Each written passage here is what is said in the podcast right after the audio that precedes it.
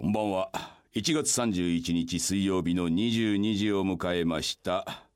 あげましておめでとうございます。藤村忠久でございます。あけましておめでとうっつってもね、もう31日ですけれども、まあ、このラジオが今のところね、えー月1ということですんで、まあ、まあ、またこの時期になりましたが、えー皆様いかがお過ごしでございましょうかと。いうことでですね、あのーメールがですね、随分とやっぱりね、増えております。えーラジオネームロージアさん、えー40代女性の方メインでございます、えー息子に勧められて「水曜どうでしょう」DVD に出会ってからまで1年未満の新参者京都在住の主婦でございますと。それが今では息子以上に水曜どうでしょうにはまりさらに藤村さん大好きになりおそうですか。ありがとうございます。大阪のシアタードラマシティでの舞台京都木屋町でのイベントグランフロント大阪でのイベントで藤村さんを間近で拝見し、えーますます藤村さんにのめり込んでおりますと。そしてそしてこの度は番組ステッカーを頂戴しましてありがとうございました。歓迎です。ああちゃんと送ってるんですねやっぱりね、えー藤村さんの番組が週一の放送になればいいのになと思っております。クラウドファンディング協力させていただきますと。いうことで、えーございましてそのクラウドファンディング。えー皆様お待たせしておりますが、えーもうちょっとおー待ってくれと。いや、難しいんですね。やっぱりラジオのこういうの継続するっていうのはいろいろね、えースタッフの方のいろいろございます。近々、えーなんとかしたいと思っておりますので、えーもうとにかく金を握りしめて、えーお待ちくださいと。えーそういうわけでございまして、えー年末年始2017年から2018年に変わると、い、うことでございましてあの年末はですね、えーこの東京で、えーあの大忘年会っていうのをね、あの富士庵と嬉しいといううーサイトが、フェイスブックの秘密グループがございまして、えーそこの会員の人たちとおーやる、からそこの会員を増やすために今回会員以外の人も、えー来ていいよということで何何ですか？200何十人か集まりまして廃校になった中学校を利用したアートスペースみたいなところが、秋葉原の近くございまして、えーそこの屋上で。屋上ですよ。屋上に運動場がね都会のあの学校ですからあるんです。運動場で、えーそれぞれがいろんなものお酒だのなんだの持ち寄ってやりまして。だって運動場ですよ。屋上ですよ、雨だの雪だの降ったら中止ですよ。ただそころがやっぱり当日はもう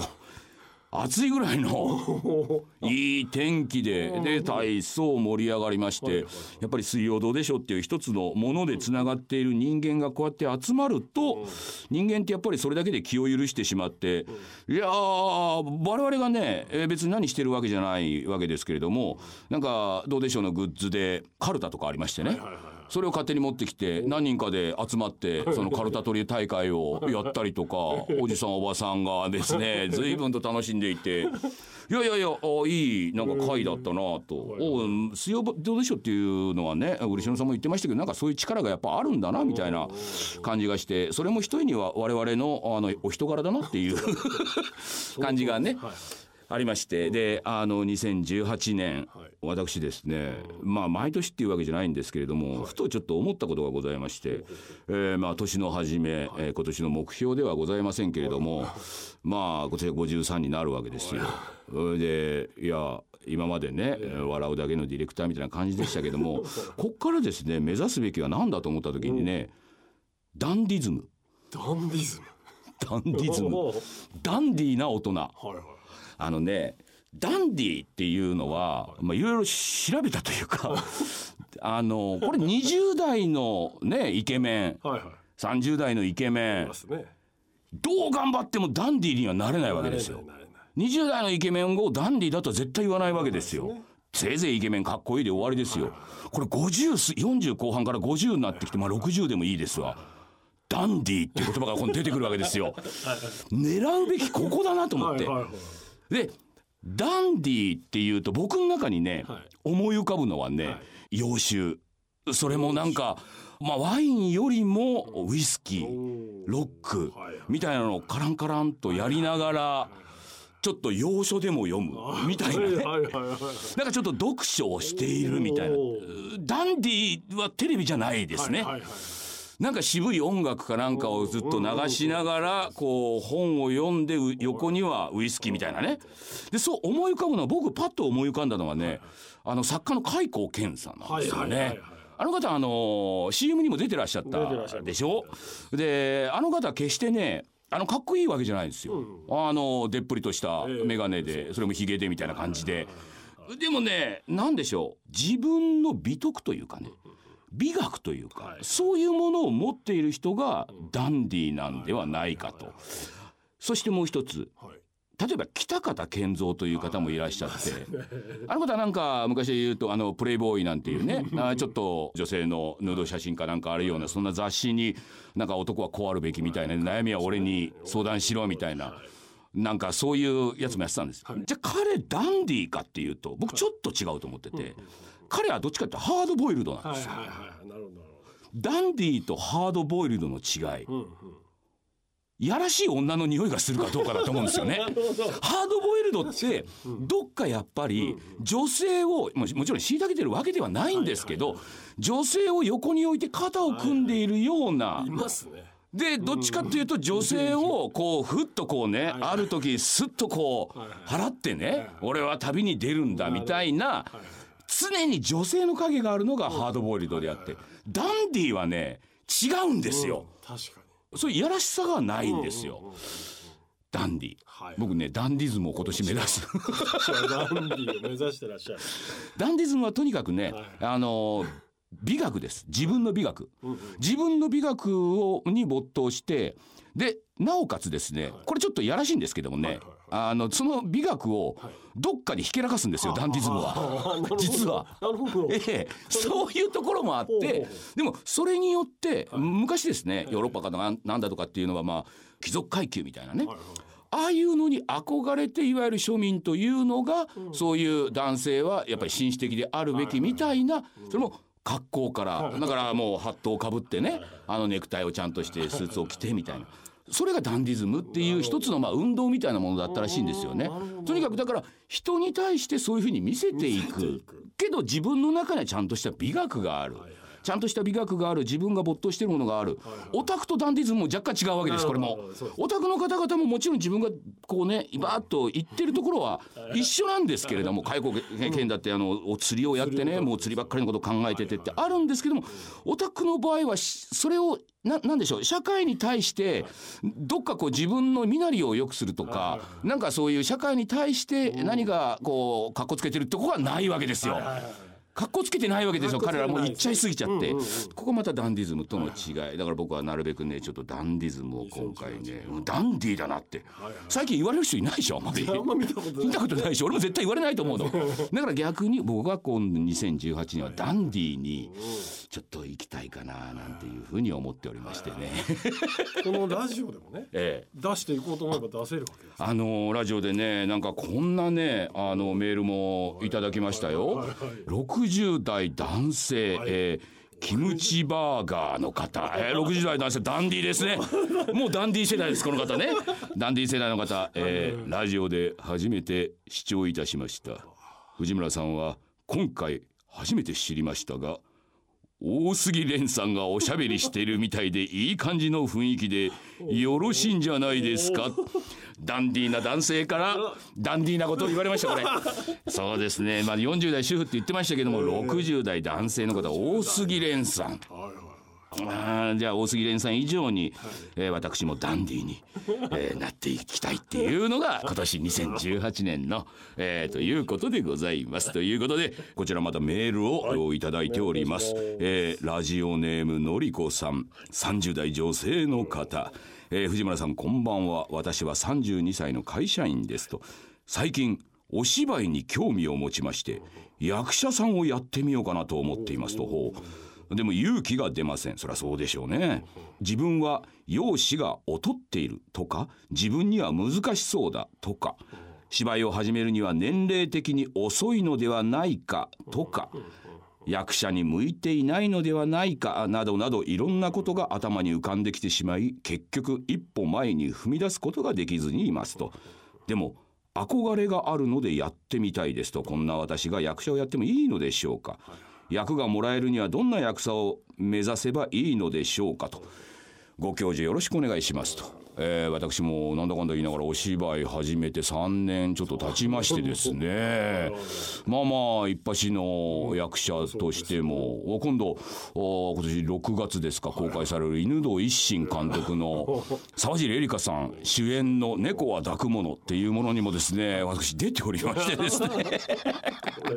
着実に。着実に。それからあの私親交がありますね。アシッドマンっていうまあグループのあの大木信夫君、はいはい、年末確かの一緒飲んだんですけれどもまあ彼なんかはあの綾野剛さんそれからあの新井博文さんとか昔から親交があったらしいんですよね、うん、だけど全然彼らが売れてない頃から親交があってでも大木君はずっと言ってたらしいんです「君ら絶対売れるよ、絶対うまいよ」言ってたら案の定ガンと言ったじゃないですか。その大木君が藤村さん大河絶対出ますよ。大木君からも太鼓判を押されたというちょっとずつね僕自分の中にねそういうのは芽生えてきた感じはありますね。3年ぐらいで。これもねやっぱり50代迎えてっていうこのダンディーさこれがだんだん世の中に認められてきたんじゃないのかなっていう気はします。で、えー、まあ彼女、えー、30代、えー、ののりこさんですけれども。でもまあ役者やってみようと思いますとこれ全然いいことで僕ねジョギング始めてみようと思いますと大して変わんないと思うんですよこれ実は。あのねなんか編み物ちょっと始めてみます。でもいいと思うんですよ、でも編み物を始めるにしてもきっとねいや私不器用だし、なんかどっかに通った方がいいのかしらとか、ジョギング始めるにも私体力弱いし、大丈夫なのかしらみたいな悩みっていうか、二の足を踏むっていうのは必ずそれはあることじゃないですか。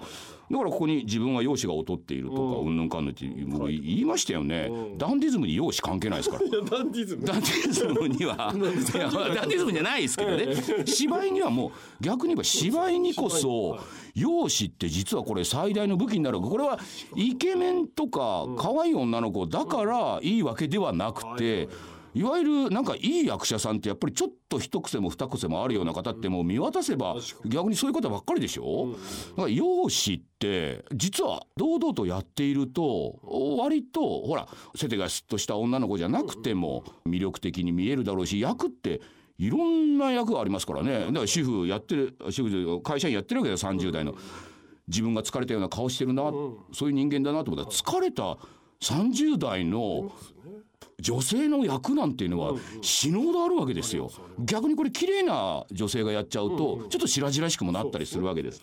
でまあ、まず役者をやるって言ってまあお芝居舞台の話じゃないですか、これ具体的に言うとやっぱりどっかのね劇団かなんかに行って、えー、ぜひ一緒にやらせてくださいみたいな話になるわけです。で劇団ってね基本的に人手不足ですからどこも。まあ大きい劇団だったらちゃんとあのもちろんオーディションとかしてね選ぶんですけれどもあの大体劇団って本当自分たち自活もできずにみんなバイトだとかなんだとか主婦の人がやったりとかっていうところなんでこれ本当サークルと同じだと僕は思ってるんですよ。でもう一つ実は大事なのは役者お芝居やる時役者だけじゃなくて劇団に入るとい。わゆるその制作進行とかね照明やったりもしなきゃいけないしお客さんのチケットのもぎりだってやらなきゃいけないしとかなんなら道具も作んなきゃいけないしみたいな実はね非常にね幅広いんですよやる仕事っていうのは。でそれができないと逆に言えばいくらねお芝居うまくても何もできない人だとその劇団の中で調和が取れなかったりもするんでまずはその劇団どこでも自分がちょっと見に行って面白いなと思ったところに